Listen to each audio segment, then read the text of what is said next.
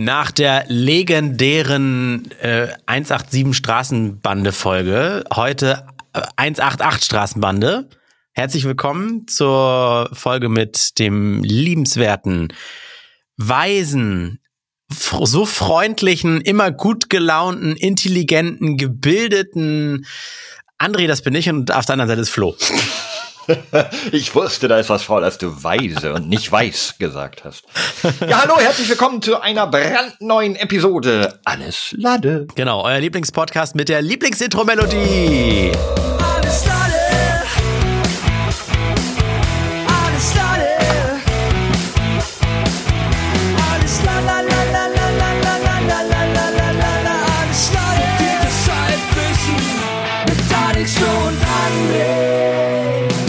Ich habe jetzt schon des Öfteren im Bekanntenkreis auch mal gehört von Menschen, die tatsächlich auch gerne mal in den Podcast hier reinhören.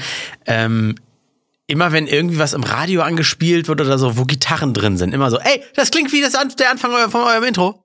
So, weißt du? Ja, es sind unglaublich viele Menschen, die inzwischen unser Intro kopiert, geklaut und äh, ähm, gesampelt haben. Das ist mir ich auch hab, schon zugetragen worden. Also, ich ich habe mir jedes, jedes Mal denke ich mir, scheiße, jetzt muss ich mir noch mal notieren, was es war und dann das hier im, im Podcast mal anspielen. Aber ich jedes Mal vergesse ich's.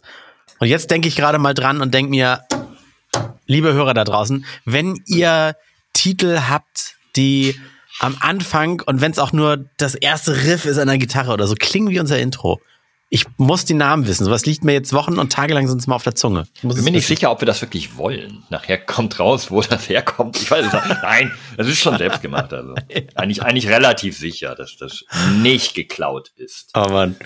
Äh, du hast mir gerade schon verraten, du hast gleich noch einen Termin. Oh ja, ich habe einen ganz wichtigen Termin und zwar, ich habe ja vor äh, Wochenfrist, glaube ich, erzählt, dass ich angefangen habe zu joggen. Ähm, oh ja.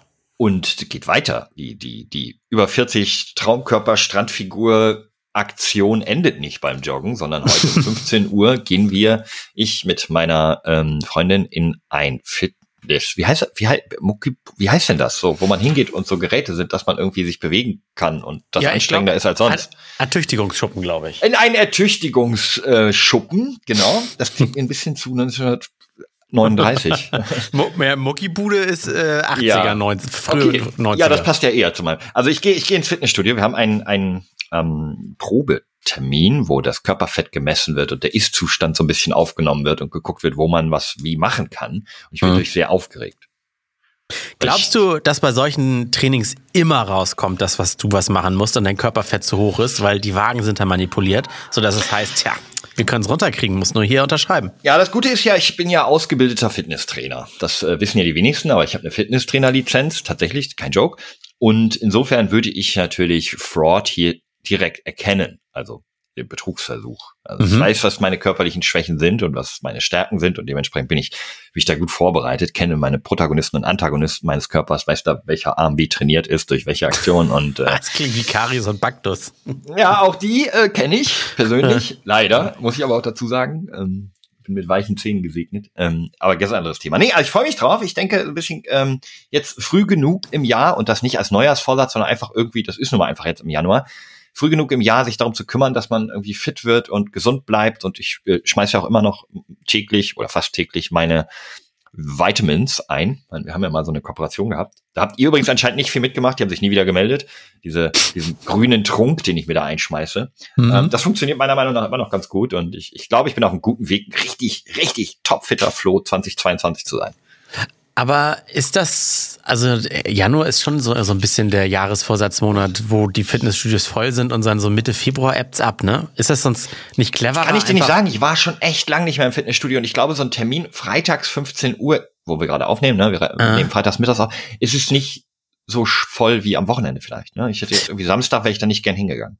Ich hätte gedacht, finanziell wäre es cleverer, äh, so bis Ende Winter zu warten, wo sie dann mit Angeboten locken, damit sie nicht so diese Halbjahresmitgliedschaften, dass sie dann auslaufen oder sowas oder Ja, aber das ist jetzt in der Corona-Zeit haben die Leute eh alle Angebote, die suchen natürlich auch nach nach Leuten, die Lust haben ins Fitnessstudio ah. zu kommen. Ich weiß auch gar nicht, wie das okay. ist mit Maske oder oder nicht. Ähm, ich stelle mir das doch mit, weil ich trage generell, wenn Maskenpflicht ist, eigentlich eine FFP2-Maske, dann ähm, stelle ich mir schon relativ schwierig vor, dazu pumpen und irgendwelche Weights zu liften, an den Bizeps zu brennen zu bringen. Weiß nicht. Ich, bin, ich werde davon nächste Woche berichten.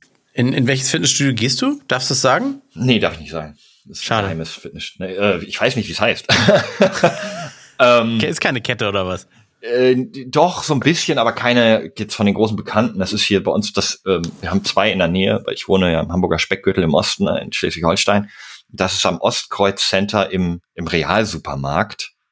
Äh, das, Im ja, Supermarkt. naja, du kennst doch, also so Kaufland und Real sind, bestechen ja dadurch, dass das halt einfach eine kleine Innenstadt für sich ist. Da ist dann auch ein Ja. Friseur, ein Dönermann, ein Ah, Feinkostladen, sowas. ein Schlüsseldienst. Ja, ja, ja. Jetzt Und weiß ich, die was haben oben drüber auch ein Fitnessstudio in diesem riesen Moloch von Gebäude, was niemand jemals wieder zurückbauen können wird. Wir waren doch mal äh, auch schon mal, also schon ganz oft im Kino zusammen, aber waren wir auch schon mal in Hamburg-Othmarschen in diesem UCI Tower, wo auf verschiedenen Etagen, da ist eine Lasertech-Arena, nächste Etage ist so ein riesen Billardpool-Halle. Ja, voll, aber das ist mehr. Mall-Charakter. Ja, waren wir auch Ah, okay. schon. Aber, aber dieses, dieses Real ist eher einfach nur ein übertrieben großer Supermarkt, wo halt an den 20 Kassen gegenüber sind diese ganzen anderen Geschäfte halt, ne? Also, die ich gerade alle aufgezählt habe, plus Schlüsseldienst, Änderungsschneiderei, äh, Ja, aber kann man, äh, wo, wo ich drauf hinaus wollte, kann man, kann man da rein und jeweils rausgucken? Dann siehst du ja immer die vollen Einkaufswägen, die Leute Nee, das Fitnessstudio, der wie gesagt, ist oben drüber. Also aus den, so.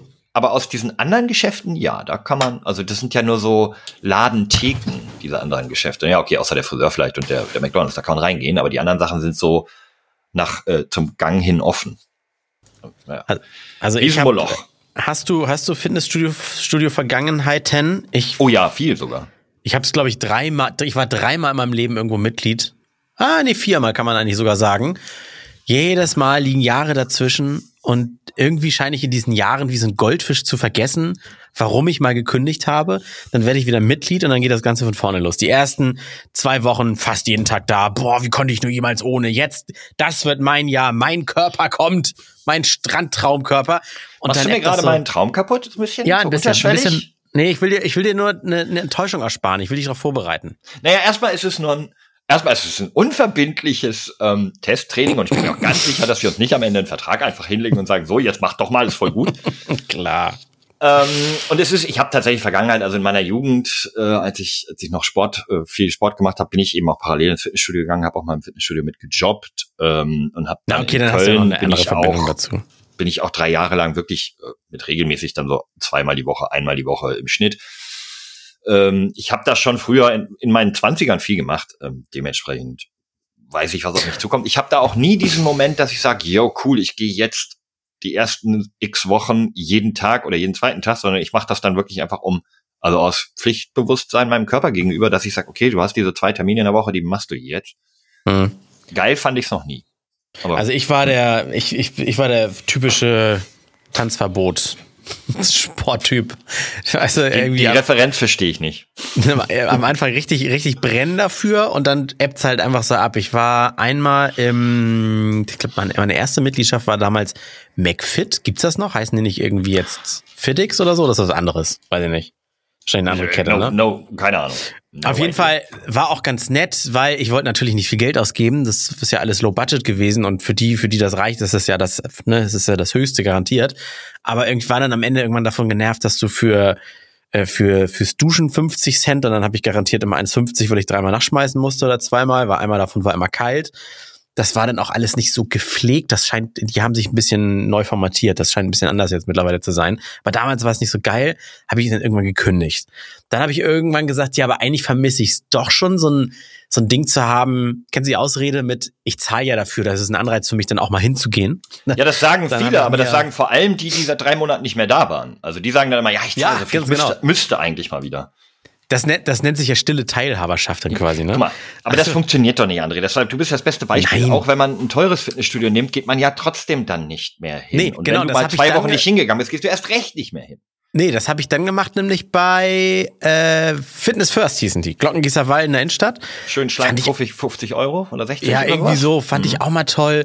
Ich fand es dann aber irgendwie so undurchsichtig, dass das ja auch alles verhandelbar ist und dann hast du da immer deine, deine Handshake-Buddies, die die Trainer da irgendwie anders begrüßen und dann kriegst du mal mit, dass die viel weniger zahlen Und dann habe ich es dann irgendwann nur noch genutzt, um da zu duschen und in die Sauna zu gehen, wenn ich um die Alster gelaufen bin. Dann dachte ich mir, das ist aber auch echt eine teure Sauna- und Duschmitgliedschaft für eine Sauna und eine verpilzte, mittlerweile haben die sich, glaube ich, auch mal renoviert, verpilztes Dampfbad und, und eine Dusche.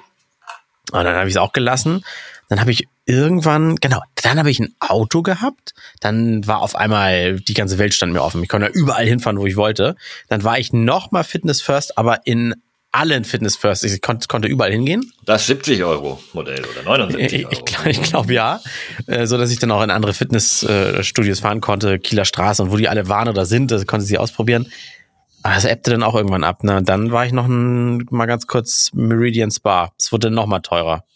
also meine Erfahrung ist tatsächlich, dass ähm, je höherpreisiger und schöner ein Fitnessstudio ist, desto mehr Ausreden hat man irgendwie. Es also am Ende kommt es nur darauf an, dass es alles gepflegt und ordentlich ist und die Geräte, mhm. die den Zweck erfüllen, den du willst. Und ich entscheide mich meistens für das billigste, günstigste Fitnessstudio, was ich finden kann, weil ich gehe da halt hin, um zu trainieren und nicht um keine Ahnung, ein frisch ähm, geföhntes Handtuch dann irgendwie hinterher am Platz liegen zu haben. Das, das bringt mich in meinem Training überhaupt nicht vorwärts. Und aber kannst ich du weiß, dann dass nicht es auch, irgendwann gehst du weniger hin und dann. Äh, kannst du aber nicht dann auch in den Wald gehen und mit Hinkelsteinen trainieren? Ja, die sind alle weg, seitdem Obelix sich hier alle irgendwie nach äh, Mauretanien geschmissen hat. Du weißt, was ich meine. Einfach so mit Körpergewicht und Sachen, die da Hab sind. Habe ich eine Weile gemacht. Also es gibt es gibt ein paar ganz coole Apps, muss ich sagen, für für Training mit Eigengewicht und sowas. Ähm, mhm. Aber für mich ist zum Beispiel Cardio und Muskelaufbau sind komplett unterschiedliche Schuhe. Also ich brauche jetzt nicht irgendwie laufen und dabei, so um die Alster zum Beispiel, gibt's ja so ein Fitnesspfad, wo du dann auch so ein paar Geräte hast, wo du dann irgendwie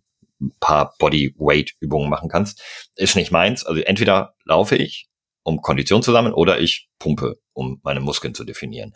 Und mhm. dementsprechend, ja, äh, ich habe eigentlich gesagt, genau, diese Apps, die sind ganz cool, aber die, die ich ausprobiert habe, haben so ein bisschen das Problem, die sind am Anfang sehr einfach, so muss halt irgendwie täglich was machen. Am Anfang, die ersten zwei Wochen geht das alles gut, aber dann steigt es so exponentiell hoch, vielleicht bin ich auch einfach schon zu alt, dass ich diese Sprünge nicht mehr so richtig mitmachen kann. Und das ist dann mhm. irgendwie in der Woche drei, äh, habe ich dann auf einmal ultra Muskelkater und krieg am nächsten Tag die Übungen nicht mehr hin in den eigentlich vorgesehenen 20 Minuten, sondern würde irgendwie anderthalb Stunden brauchen und dann ist es irgendwie ineffizient.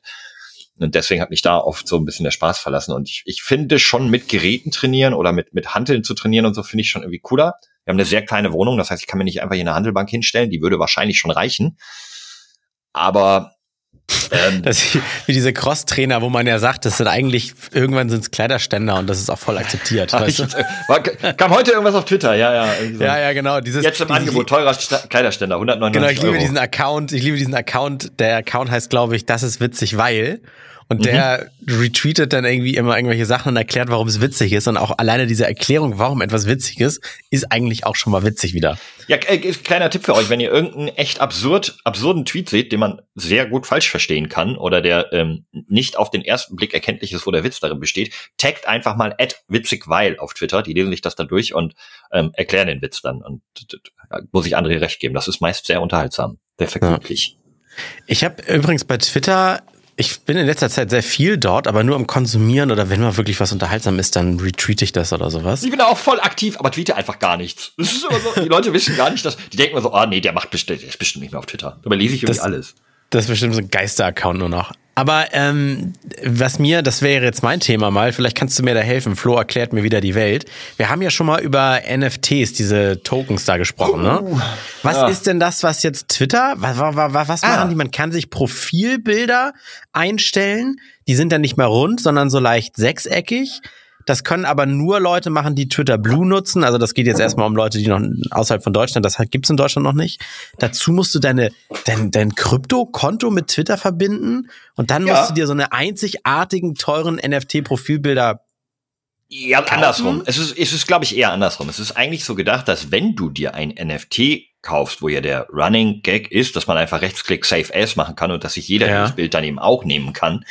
Deswegen laufen ja viele mit diesen Monkeys als Profilbild rum. Die haben sicherlich nicht das 10.000 Dollar teure NFT dazu gekauft. Mhm. Dann kannst, aber ah, wenn du das genau. kaufst, dann kannst du ich eben auf Twitter gesehen. Ja, genau. Und wenn du jetzt ein Besitzer einer dieser NFTs bist und eigentlich niemand weiß, dass du wirklich der Besitzer ist, weil keiner in diese Blockchain reinguckt, um zu überprüfen, ob dir dieses NFT gehört, mhm. kannst du das eben jetzt bei Twitter verifizieren. Dementsprechend, wenn du dein, deine Krypto-Wallet, in dem deine Besitzansprüche halt hinterlegt sind, wenn du das mit dem Twitter-Account verknüpfst, kannst du genau dieses NFT als Profilbild nehmen und da du dir wirklich in der Blockchain der Besitzer ist, kriegst du dann einen nicht mehr runden Profilbildrahmen. Und dadurch heißt es, diese Person, die dieses NFT als Bild hat oder dieses Bild hat, besitzt wirklich ein NFT oder das NFT dieses Bildes. Das ist so. Kann- Finde ich, ich also- finde scheiße, also dass Twitter da auch springt, weil für mich ist NFT immer noch ein Ultrascam, weil es eben, oh, das ist, das ist gar nicht so schwer zu erklären. Kann, genau, Ähm, wollte gerade sagen, also im, im, wahrscheinlich habe ich es kapiert. Ich müsste jetzt aber weit ausholen, um das zu erklären. Also Ja, ich will noch sagen, warum es ein, ja, ja, aber warum es ein Scam ist, ist wie folgt. Es gibt auf die Transaktionen bei NFTs gibt es noch keinerlei Steuern. Das ist überhaupt noch nicht reguliert. Ne? Das ist ein bisschen wie mit Cryptocurrency an sich. So, und das heißt, wenn, wenn ich jetzt ein NFT erstelle, irgendein Bild mit einem Eintrag im Blockchain, dass dieses Bild echt ist, Also du ver- bastel, ich sag mal, du bastelst jetzt etwas in Photoshop. Es geht auch natürlich um digitale Paint. Güter. Wir, Ne? wir müssen mal gucken, wir müssen auch ne, ein bisschen meine Skills berücksichtigen. Paint. Ich mache das in Paint. Gut. MS So, ähm, Paint. Naja, man muss es minten sozusagen. Du kannst es nicht einfach nur painten. Aber okay, ich habe jetzt ein NFT erstellt. Das ist ein Bild mit einem dazugehörigen Eintrag, dass das ein äh, reguläres NFT ist. Dann sage ich, André, kauf mir das bitte ab für 10.000 Dollar. Sagst, bist du bescheuert? Ne? Würdest du ja sagen. Sag ich, nee, nee, nee ich gebe dir 10.100 Dollar, dass du mir das abkaufst. Dann gebe ich Mhm. dir das Geld. Du kaufst es mir ab für 10.000. Dann hast du ein NFT im Wert von 10.000. Dann sagen wir, Alex, kauf doch mal bitte dem André dieses NFT für 15.000 ab und geben ihm 15.100. Mhm. So, und das kann, machst du drei, vier Mal mit ein paar Leuten, die du kennst, dann ist dieser NFT irgendwann 50.000 wert. Ja, also wenn du musst natürlich einen gewissen Anteil an Geld vorher haben. Das Geld ist in diesem Fall meist ja Ethereum, also Ether, Ethereum oder wie das heißt? E- Ether, Ether, Ethereum? Ich weiß nicht, aber, eine dieser aber, aber, es, aber es wird unterm Strich ja nicht ausgegeben, weil wenn ich, wenn Richtig. Es wird ja immer nur, es wird ja nur dieser kleine 100 Dollar und so ausgegeben. So, und dann, wenn du einen gewissen Wert hast, der ja immer in der, in der Blockchain wird ja wirklich, ah ja, da hat's einer für 10.000 gekauft, da hat's einer für 15 gekauft, da hat's einer für 50 gekauft. Dann findest du irgendwann einen und sagst, hier, guck mal, kauf den doch für 60.000, der steigt ja im Wert. Diese Mhm. Person kauft den für 60.000, dann ziehe ich davon meine 5 mal 100 Dollar Kosten ab und hab einen unfassbaren Reingewinn. das geht auch nur, weil ähm, da keine Steuern drauf liegen. Genau. Sonst wenn, die, wenn man für, für, für 10.100, für 15.100, wenn man dafür Steuern zahlen müsste, dann wird's ja keiner mehr machen. Richtig, dann würdest du ja jedes Mal die Hälfte ungefähr an irgendwie an Steuern zahlen oder, oder, oder dann wäre das Geld ja wirklich weg. Aber so ist der Invest ja relativ klein, wenn man das unter Bekannten macht. Und diese Kryptoblase oder diese NFT-Blase ist relativ klein, da kennt sich jeder. Irgendwie 80 Prozent der Leute besitzen ähm, da das gesamte Volumen. Und die müssen einfach nur am Ende jemanden finden, der dumm genug ist zu sagen, oh ja, neue Technologie, neue Geldanlage. Ich habe ja noch ein paar, äh, was weiß ich, Bitcoins oder so. Die investiere ich dann da einfach rein. Ah. Kurz, kurz trotzdem noch mal zur, zur Anfangserklärung. Wenn du jetzt bei in MS Paint irgendwas malst, irgendwas kriegelst, ne, so 800 mal 600 Pixel großes Bild, irgendwas gemalt und speicherst das dann als BMP, sag ich mal, ne? Diese Datei liegt ja auf deinem Computer. Wenn ich dir jetzt für, und lass es nur 100 Dollar sein, dieses, diese BMP abkaufe, kannst du mir die mailen und musst nur versprechen, dass du sie löscht oder wie funktioniert das? Ja. Nein, es ist am Ende keine BMP. Es ist ja ein Eintrag in der Blockchain. Das ist das Wichtige. Das Bild ist ja nur sozusagen stellvertretend. Du kriegst das zwar auch, aber du kannst es auch, X ist ja egal, ob ich es behalte. Es kann ja auch jeder andere kann das Bild kopieren. Genau, weil also Besitztumrechte sind das Wichtige. Genau, also die, die Dateien an sich kannst du irgendwie nicht mehr untereinander unterscheiden, ne? Nein, es ist, also man, am, am, am einfachsten vergleicht man es vielleicht mit ähm, einem Foto. Nehmen wir Mhm. mal ein Foto eines berühmten Fotografen, weil ein Bild ist schwierig, ein Bild ist ja anders, äh, da, ist ja auch noch eine, eine Struktur drauf, aber ein Foto. Ein ausgedrucktes Foto von dem berühmtesten Fotografen, den es jemals gegeben hat, keine Ahnung. Mhm. So, wenn du dieses Foto ausdruckst, oder ich bin der berühmte Fotograf, ja, Florian Kammers, weltberühmter Fotograf, habe ein Foto vom Eiffelturm gemacht und das ist unglaublich wertvoll, weil ich die schönsten Fotos der Welt mache. Das ist das Original. Dann würde ich es dir verkaufen und dazu kriegst du ein Echtheitszertifikat von mir. Ah. Dieses Mhm. steckst du in deinen Tresor. Und falls irgendwann mal einer fragt, sagst du, ja, ja, guck mal hier, ich habe das Echtheitszertifikat. Weil jeder andere könnte ja theoretisch dieses Foto auch irgendwie vervielfältigen, auf Fotopapier ausdrucken und es sieht relativ ähnlich aus. Man würde es nicht unbedingt unterscheiden können. So Aber wie du bist 100.000 derjenige- Mal der, der schwarz-weiße Eiffelturm von Ikea auf zweimal einen So, Meter. genau, oder so, weil ja. Ikea hat eine Lizenz von mir gekauft, darf die jetzt verkaufen, kostet nur 100 Euro, sieht aber im Prinzip genauso aus wie das Original, was ich aber an dich für eine Million verkauft habe, weil das eben das Mhm. Original des besten Fotografens der Welt ist. Und du hast aber dann die Besitz Besitzrechte in deinem Schrank. Du hast zu Hause im Prinzip das gleiche Bild hängen wie alle anderen. Mhm. Aber du weißt, was das Original ist. So ungefähr ist es mit NFTs. Du hast ein Bild, das kann jeder andere sich eigentlich kopieren, aber du besitzt das Original. Und das Mhm. ist irgendwie Quatsch, weil für mich ist es keine neue Kunst.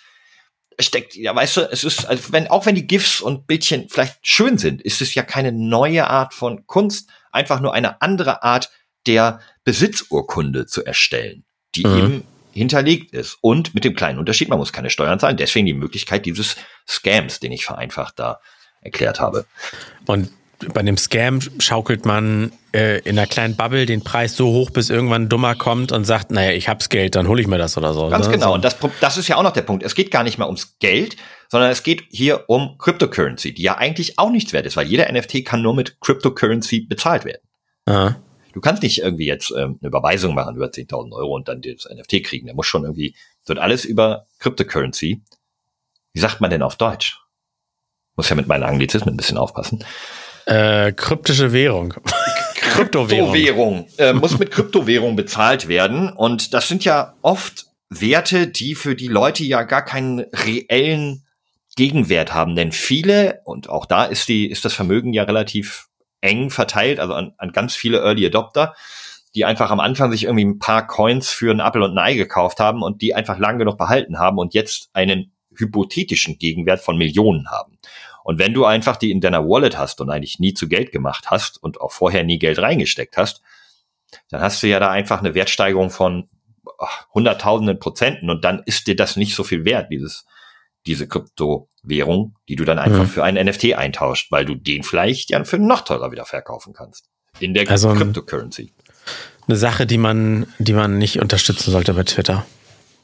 Also ich, ich find's ähm, weird und nicht cool von Twitter, weil das irgendwie dem so eine, so eine Legitimation gibt, die eigentlich überhaupt noch nicht da ist. Ich meine, wir haben ja jetzt gerade ein Beispiel gehabt. In der vergangenen Woche hat ähm, Deutschlands größter Streamer international für Aufmerksamkeit ähm, gesorgt, der Montana Black. Der hat schon eine Weile immer so ein bisschen über NFTs getwittert und so, hey, hm, ach, soll ich da nicht auch mal? Und ich würde ja gern, weil ich glaube, der will natürlich so einen Zug auch mit aufspringen, ne? Hat ja auch viele Mhm. Fans. Das heißt, wenn der einen erstellen würde, kann es natürlich sein, dass seine Fans die auch für ein bisschen Geld holen. Und dann hat er mit irgendeiner Plattform eine Kooperation eingegangen und hat ein paar NFTs verlost. Und auf diesem Screenshot war auch, also auch irgendwelche Affen, Gorillas, war einer zu sehen, der eine rote Binde mit einem weißen Kreis und darin eine schwarze Swastika hatte auf dem Mhm. Arm. Also eine Hakenkreuzbinde mit einem umgedrehten Hakenkreuz zwar, aber dennoch sehr deutlich eine sehr nahe Referenz zur damaligen äh, Nazi-Armbinde.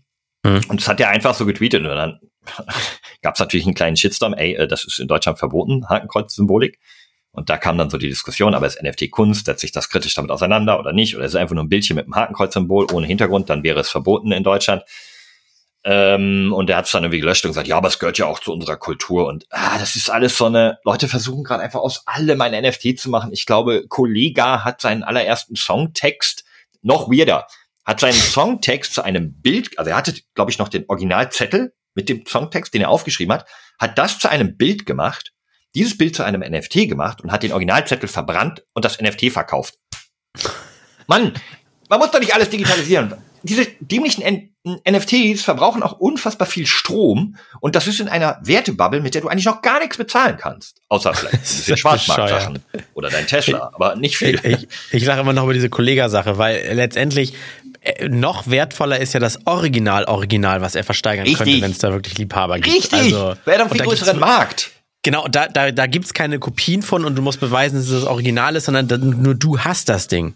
Ja, wobei der Besitzer dieses NFTs ist jetzt auch der Einzige, der es hat. Also der hat ja, in, aber der kann ja ja niemandem zeigen. Du machst ja nicht dein Handy auf, holst du deine Ja. Bitcoin Wallet und sagst mal, guck mal hier, der Eintrag, ich besitze hier, äh, steht in meinem Handy, hier äh, im in Coinbase. Naja, Naja, das ist ja aber auch, wenn du, wenn du, wenn du dir die Mona Lisa kaufst. Die hängst du in deine Wohnung und kannst ja maximal den Leuten zeigen, die mal die bei dir vorbeikommen. Ja, aber genau deswegen hatte ich das Beispiel eben mit dem Echtheitszertifikat, das du im Tresor hast. Da musst du eben auch sagen, hier, guck mal. Aber Ja. Mona Lisa ist noch so ein Unterschied, weil du hast ähm, auf einem Originalbild eines Malers, eines alten Malers, hast du ja die Erhabenheit der aufgetragenen Farben.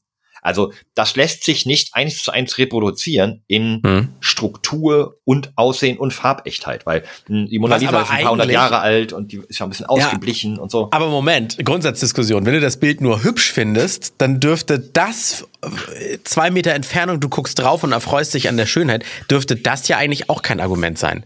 Dann müsste ja eigentlich selbst, selbst eine, eine super hübsche Kopie oder eine, eine gemalte Kopie müsste dann ja super sein. Ja, gemalte Kopien vom Meister selber sind auch sehr wertvoll. Also es gibt öfter mal, dass ähm, Maler ihr eigenes Bild nochmal malen als Kopie. Aber da verstehe ich es zumindest etwas eher, dass Menschen mit sehr viel Geld in ein Original investieren, weil es dann so ein bisschen auch den, den Charakter, den Flair hat. Hey, das hat 1500 irgendwann, hat das einer gemalt, einer der berühmtesten Maler, den die Leute heute noch mögen. Und ich habe genau dieses Dokument, diese Zeitzeugenbild habe ich jetzt in meinem Wohnzimmer hängen. Das hat, hat mal der Familie gehört, mal dem gehört.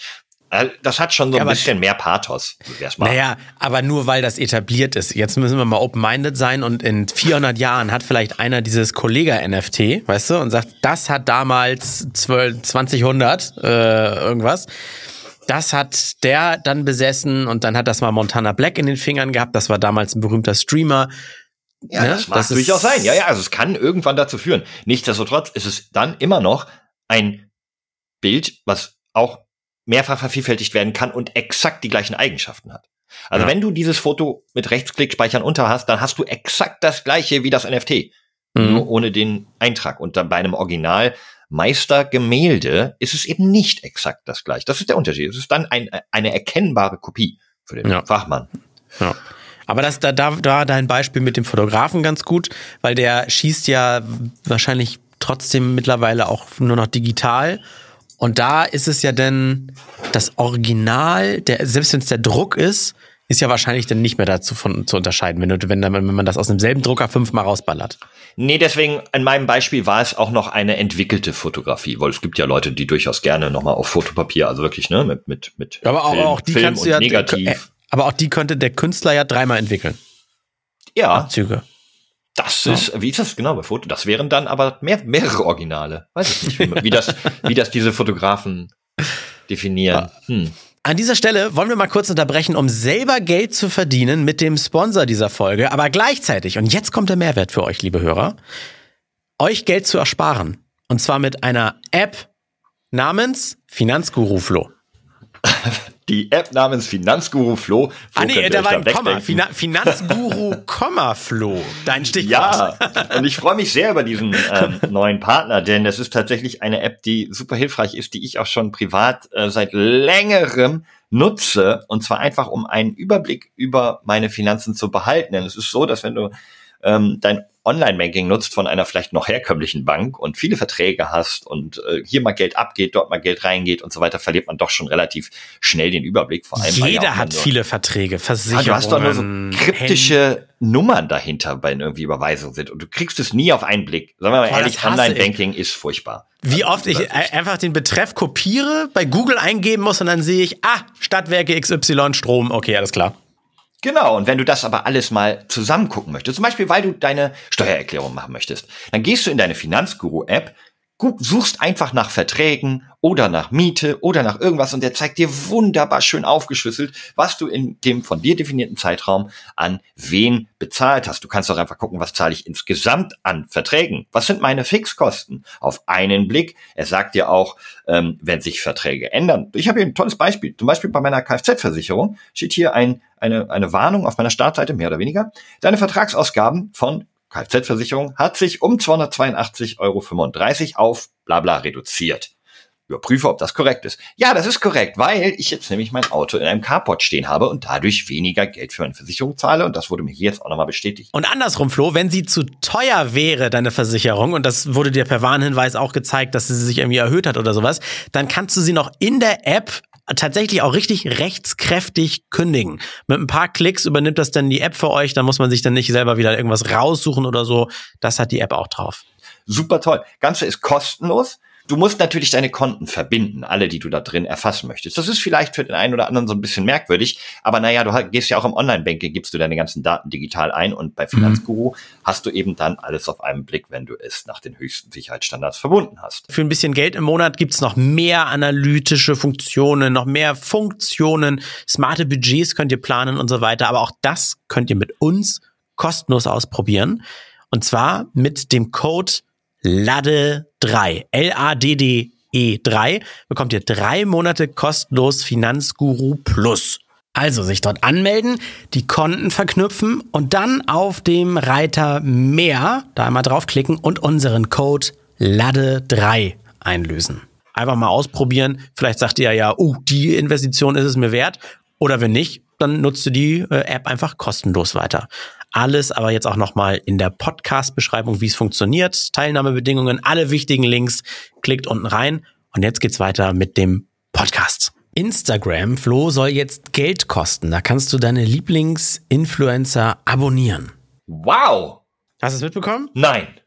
Erzähl, ja, was ist da, was ist da der Plan? Ähm, also so wie du bei, ja, bei Twitch, bei der Streaming-Plattform zum Beispiel, kannst du ja auch als Streamer einstellen, wenn ich aufgehört habe zu streamen, dann sollen alle trotzdem, wenn sie gerade keine Zeit hatten, meine Streams noch nachschauen können, so wie eine Mediathek. Mhm. Du kannst dich auch dazu entscheiden, dass nur die, die dich abonniert haben, und abonnieren ist nicht wie bei YouTube jetzt abonnieren und, und verpasst nichts, sondern abonnieren ist dieses Geld bezahlen, zwischen, keine Ahnung, drei und sieben, acht, neun, zehn Dollar. Ich weiß nicht, was es mittlerweile kostet, so dass man da bestimmte Vorzüge bei diesem Streamer dann hat und dass nur du als zahlender Abonnent dann auch die Wiederholungen sehen kannst. Und so könnte ich mir vorstellen, dass Instagram wie bei OnlyFans oder sowas auch noch einen Bereich haben möchte, wo Bibis Beauty Palace den 14-jährigen Mädels was hochladen kann, um zu sagen, das könnt ihr nur sehen, wenn ihr mir jetzt auch Geld überweist. Also der, der kostenpflichtige Inhalt. Also das gibt gibt's noch nicht. Also die, mehr Infos oder wie? Äh, doch, warte, ich muss mal eben raussuchen hier. Das ist tatsächlich ähm, komplett an mir vorbeigegangen. Ähm.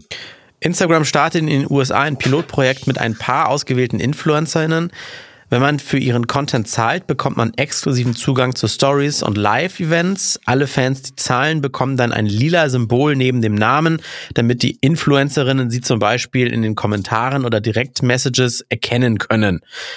Und das war jetzt Funk, hat nur ein Bild hier einmal gepostet, wo man sehen konnte, die Story-Funktion gab es 2013 bei Snapchat, 2016 bei Instagram. Den Face-Filter gab es 2015 bei Snapchat, 2017 bei Instagram. Vertical Short Videos gab es 2014 bei TikTok und Musically, 2020 dann bei Instagram.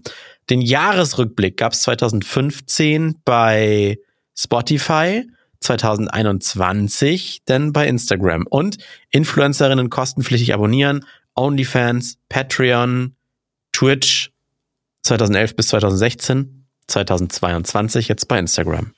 Ja, ich meine, so eine Funktion gibt's ja schon, die ist nicht kostenpflichtig, aber es gibt ja schon so einen enge Freundekreis, äh, wo man Leute markieren kann, für die man extra Stories machen kann. Also du kannst ja schon so sagen, oh, wenn ich jetzt hier meine, keine Ahnung, meine Familie zeige, die ich eigentlich nicht zeigen will, dann sehen das nur meine wirklichen Freunde, nicht alle meine Follower, weil bei Instagram kann dir ja eigentlich jeder folgen, mhm. es sei denn, du machst den Account geschützt. Aber wenn du ihn offen lässt und dann irgendwie 20.000 Abonnenten hast, willst aber, dass deine Kumpels beim Saufabend sehen, was du da alles getrunken hast, ähm, dann mhm. kannst du eine enge Freunde-Story machen. Und so könnte ich mir das dann auch vorstellen, dass du eben statt enge Freunde eben auch Bezahl-Content machst und sagst, hey, die, äh, die Fotos von mir ohne Hose, die dürfen halt nur die, die bezahlen sehen.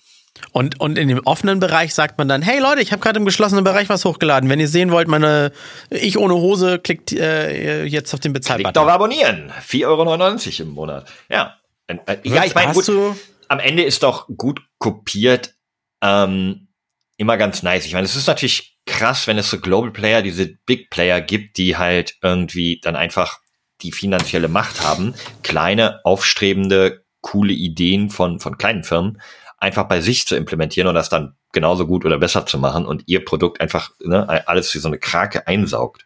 Ja, wo, aber wo Schwierig. ist noch die gute alte Zeit, in der Google für 90 Milliarden ein Startup gekauft hat, weil sie die Idee gut fanden. Heutzutage machen sie es einfach selbst und sagen, ja, verklag uns doch.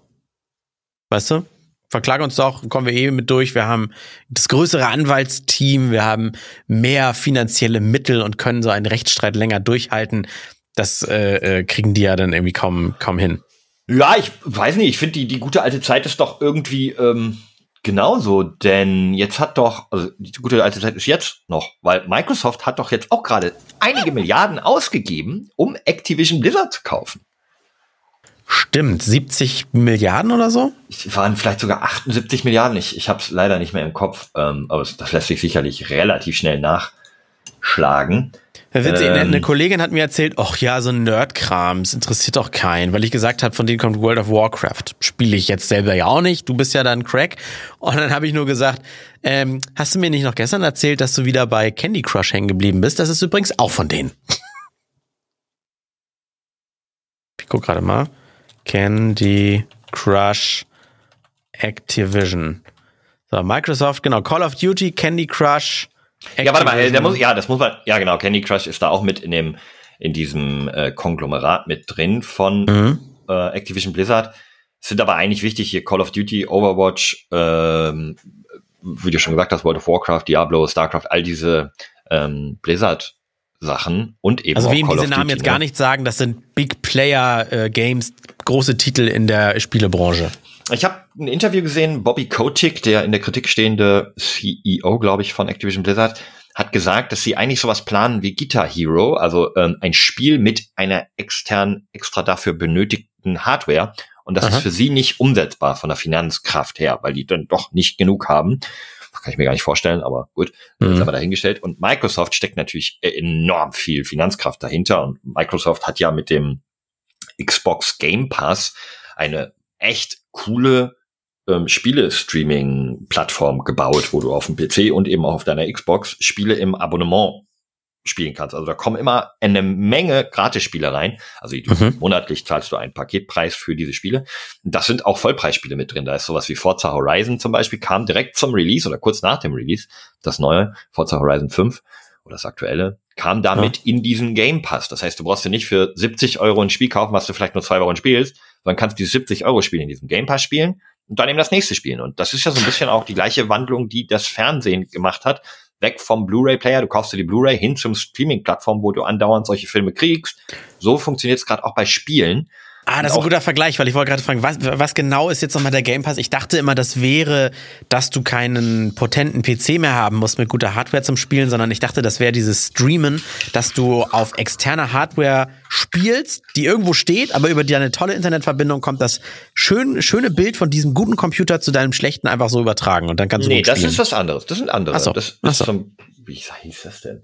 Das gibt's ja von Google, das Stadia oder von Nvidia gibt's das. Ähm, mhm Nee, der, der Xbox Game Pass ist wirklich, du hast deine Konsole oder deinen PC und kannst dann darin einfach die Spiele, die immer angeboten werden, die auch wechseln, einfach genau wie Netflix. Ähm, die wechseln mhm. und du kannst dann diese Spiele installieren und spielen, solange du monatlich den Beitrag da äh, überweist. Was kostet das? Kurze Orientierung? Uh, das ist, boah, äh, das weiß ich gar nicht. Game Pass, was kostet der Game Pass? 24,99 pro Monat. Oha. Nee, ja, wenn du viel spielst, lohnt sich das, ne? Ja, okay.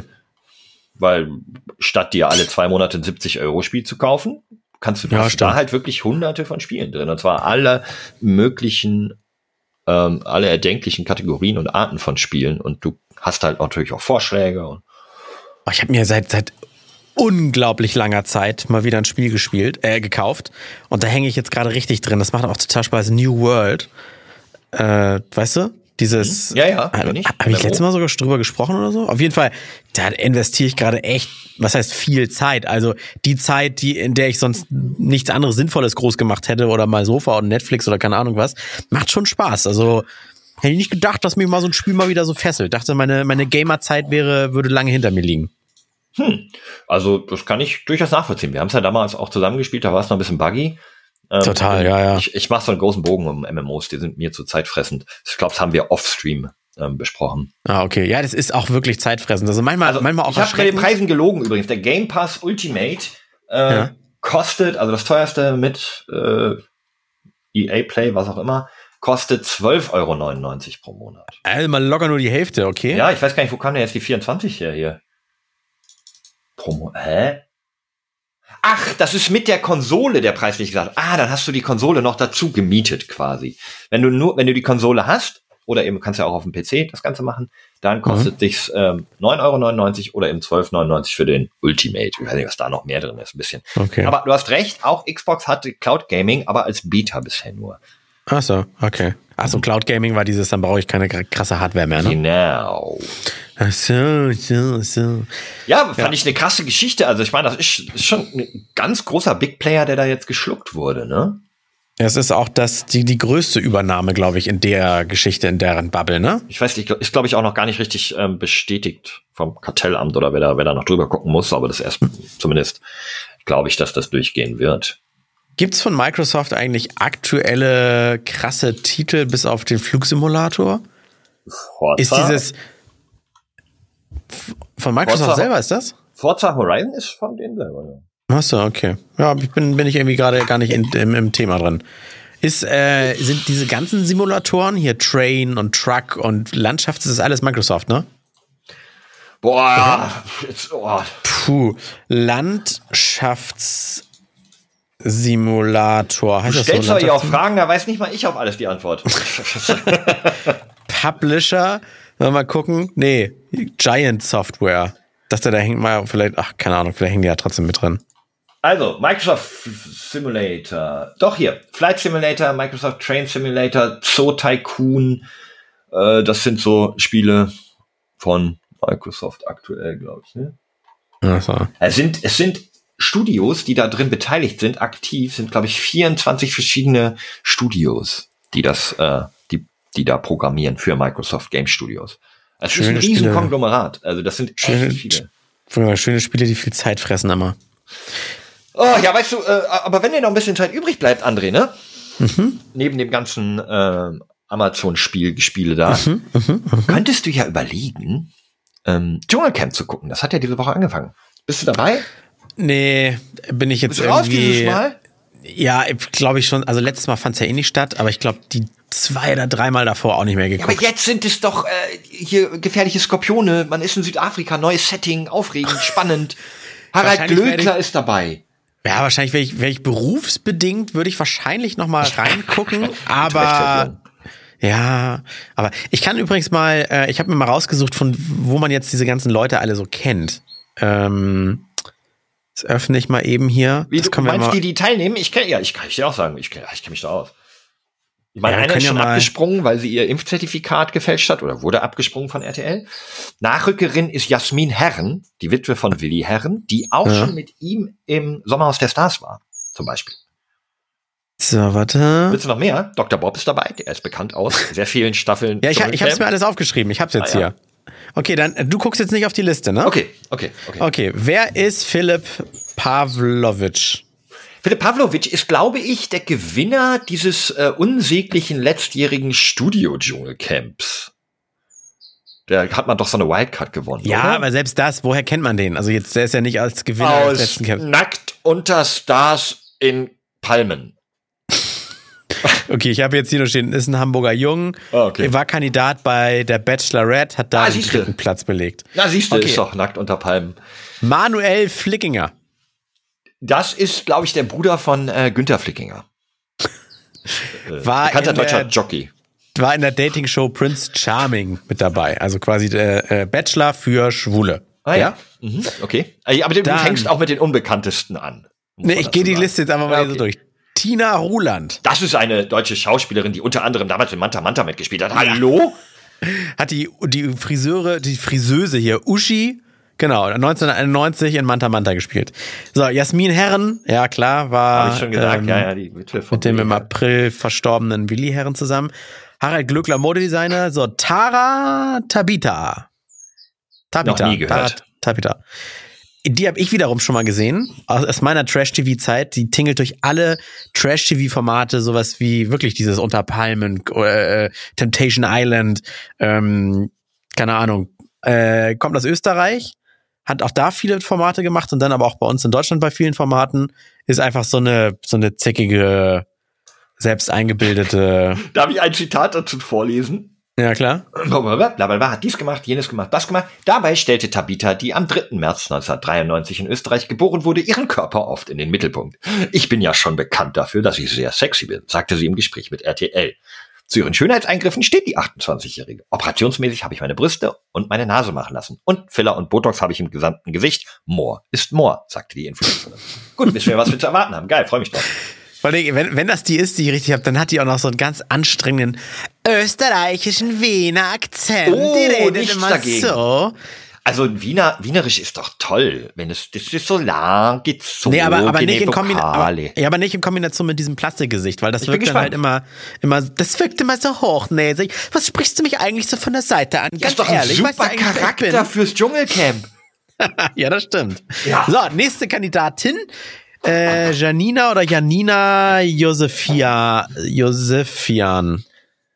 Ähm, die, ist das, oh Gott, ich möchte äh, an der Stelle, Entschuldigung, wenn ich es verwechsel, aber ist das das Teppichluder? Ja. Oh, von- echt? Von ja. Boris Becker damals, die Affäre? Nein, von Nee? Dieter Bohlen. Dieter Bohlen, die der, ja. Der ist ja phänomenal. Hier steht, ne? es war ein Tag im November des Jahres 2000, als sich Janina in einer Hamburger Boutique mit angrenzendem Teppichladen mit Dieter Bohlen vergnügt und dabei in flagranti erwischt wurde. Gut, und was, äh, wo war die die letzten äh, 22 Jahre? I don't know. Im Zweifel war sie DJ. Aber gut, dass man die ausgegraben hat, ja. Und, und Ja. keiner von irgendwie dem Gigakosmos, äh, ich ich guck gar nicht mich an, aber auch, auch die ganzen Rocket Beans nicht, von de, weißt du, eine Schlagzeile mit Dieter Bohlen ist mehr wert, als eine ganze Jugendkultur geprägt zu haben? Ich weiß es nicht. Ja, gut, also Flo, äh, da bist du jetzt ein bisschen im Bubble befangen. Also da kenne ich auch genug in meinem Alter, die echt nerdig sind und keine Ahnung haben, was Rocket Beans ist. Ja, aber die damals zumindest die, die, die Giga Games Leute doch kannten, die in dem Alter sind. Tja, weiß nicht. Aber es- eine Schlagzeile mit Bohlen, meinst du, ist äh, ja, allgemein das ist bekannter? jetzt-. Ja, allgemein gültiger ist, ist, ist leider die, die Bildschlagzeile Nummer eins über ein paar Tage. Als, äh, äh, äh, weiß ich nicht, ich will es jetzt auch nicht schmälern, ich habe ja auch eher sowas gefeiert, NBC Giga, als Sparten äh, äh, Ausstrahlung. Aber ich Du, es kann auch einfach sein, dass da noch keiner Ja gesagt hat von den äh, Großen. Oder so. Das würde ich nämlich Ja, eher sagen, weil sein, die ja. sich zu Recht viel zu fein dafür sind. Ja, das kann sein. Anushka Renski. Renzi. Ja, das ist Renzi. auch eine deutsche Schauspielerin, hat viele, viele deutsche Vorabendprogramme und Filme gemacht. Äh, ist eine der Ja. bekanntesten deutschen Schauspielerinnen. Nicht mehr Ja, ja. aktuell, aber Ich wollte gerade sagen, vom Gesicht her sagte sie mir was, aber in der, in der Diskografie, wollte ich fast sagen, Filmografie oder wie das heißt, war für mich jetzt das bekannteste 2010, 2011 äh, verbotene Liebe, die Soap. na, siehst du mal. Peter Althoff. Oh, das ist, glaube ich, ein. Äh, das Kannte ich ist, nicht. ist das ähm, dieser Bodyguard? Nein. Da ist der Bodyguard dabei, das habe ich gelesen. Ähm, Ja, doch, das ist ja eh, Bodyguard? Ist er das? ehemaliger, ja, ehemaliger Kickbox-Europameister, jetzt Personenschützer, Boxveranstalter, Schauspieler, Filmproduzent. Den wirst du kennen, wenn du ihn siehst. Der ist bei je, früher schon bei Henry Maske immer so sehr verschwitzt mit so blonden Haaren, immer neben dem und hat die Leute so zur Seite gedrückt, immer ein bisschen überengagiert und eine richtige Mhm. Kante. Äh, Irgendwie im, aus dem Boxkosmos, der hat jeden deutschen Boxer bei jedem Kampf irgendwie beschützt. So, das ist, wer mal Boxen geguckt hat, wird sich an dieses Gesicht erinnern. Hey, stopp, warum können sich Boxer nicht selber beschützen? Weil sie im Tunnel sind, während sie in den Ring laufen und diese störenden Handschuhe anhaben. Da kann man ja keine Also. Waffe ziehen. Ah, Okay. Äh, Erik Stehfest. Geiler Nachname. Äh, ist, glaube ich, GZSZ oder so. Genau, unter uns GZSZ. Beides? 2000, ja, äh, erst unter uns, glaube ich, dann GZSZ bis 2019 oder so und 2016 auch bei Let's Dance mal mitgemacht. Äh, Linda Nobert. Warte gut. Mit dem Nachnamen bei Let's Dance mitmachen, findest nur ich witzig? Erik, warum tanzt du nicht? Ja, ich, ich stehe fest. Oh, Ah, Bagadupum. äh, komm, so wie komm. Linda Nobert.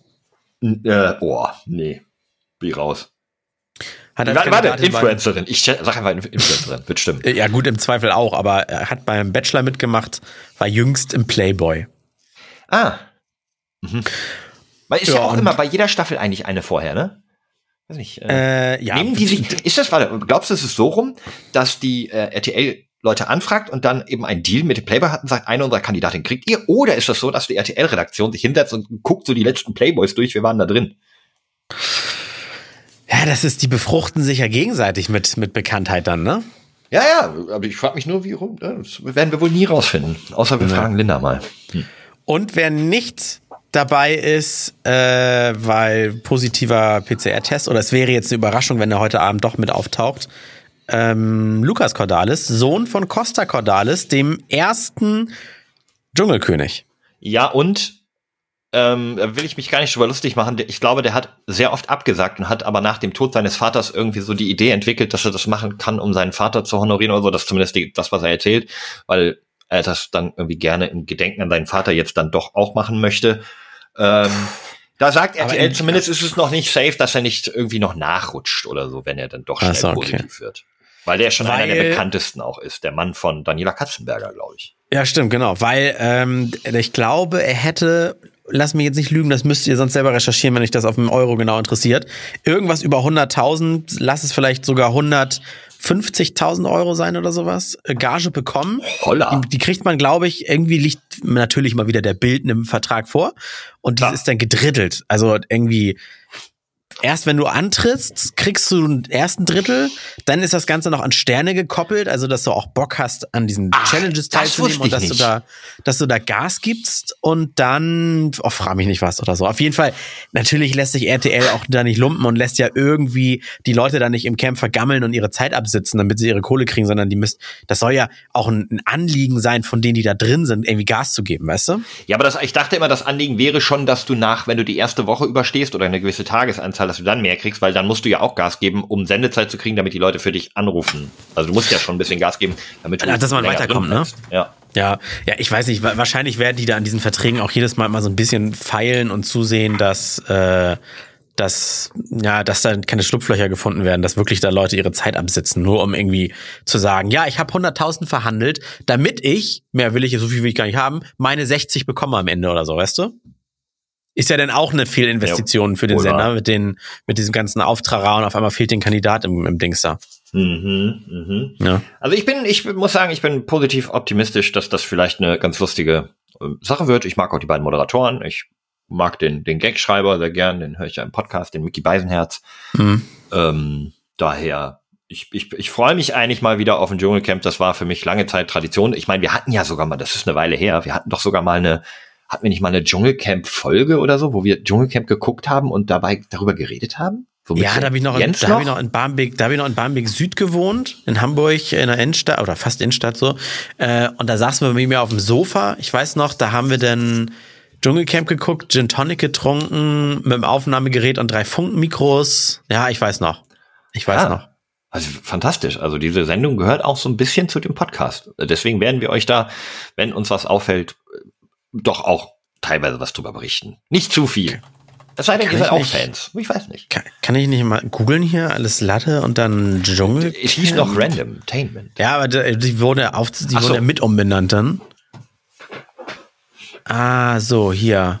Podcast Addict. Welche Folge ist das? Ja, nee, Januar? Nee, das ist Quatsch. Scheiße, wie kann ich Nee, denn nee, das nee, Januar ist überhaupt nicht Quatsch. Nee, aber Januar diesen Jahres wurde mir gerade angezeigt. Achso.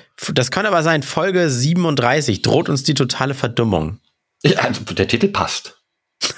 Folge 37. Wir sind bei 188. Das, ist- das ist eine Menge Holz bisher.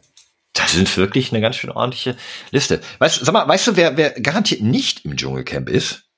Ne? Unser Und hier kommt der.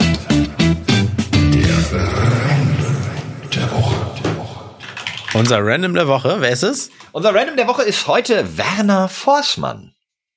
Werner Forstmann, Werner, Werner. Werner Forsmann mit SZ geschrieben, äh, lebte bis 1979, und geboren wurde er 1904 in Berlin, war ein deutscher Mediziner und Nobelpreisträger. Und ich möchte von Oh. dir wissen, wofür er den Nobelpreis bekommen hat. Oh. Kannst, du- kannst du ein bisschen, Nobelpreis. kannst du mal raten? Was, was denkst du? Deutscher Mediziner lebte von 1904 bis 1979.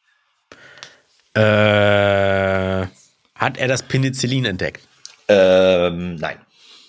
Hm, Dann hättest du den Namen, den Namen hast du, glaube ich, schon mal gehört. Aber äh, wir wollen jetzt nicht zu viel über andere reden. Es ist auch jetzt nicht unbedingt ein toller Mensch, der war auch in der äh, NSDAP oder so. Aber ich fand trotzdem seine Leistung, also den Namen hätte man eigentlich schon mal gehört haben müssen.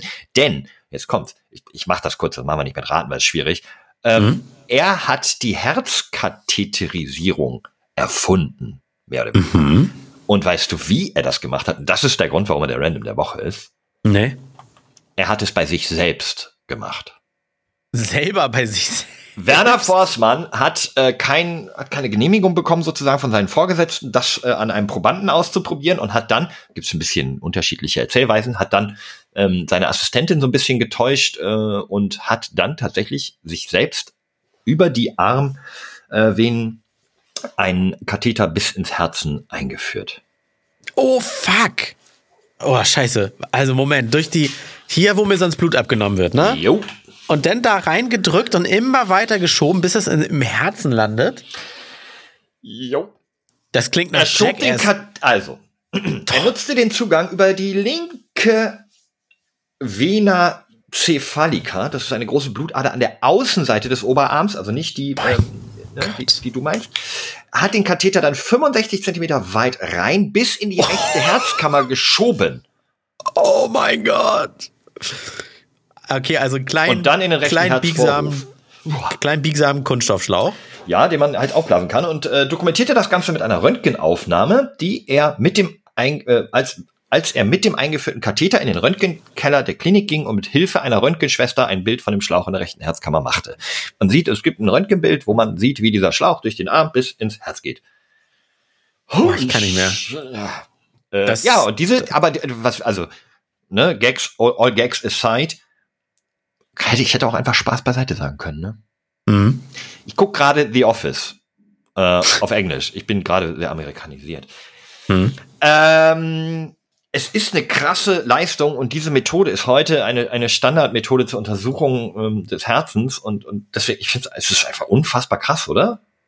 Ja, wenn das, wenn das erforscht und alles ist, dann vertraue ich deiner Medizin. Aber wenn du sagst so, mir ist langweilig, ich muss irgendwas ausprobieren, was noch keiner gemacht hat. Hey, schiebe ich mir mal einen über halben Meter langen Gummischlauch durch die Adern bis ins Herz. Und ja, es ist tatsächlich im Sinne Foto der. Medizin. Er wollte es beweisen, dass diese, also eigentlich war, er wollte beweisen, dass diese ähm, Untersuchungsmethode relativ harmlos ist und ungefährlich. Und das hat er damit irgendwie ähm, bewiesen.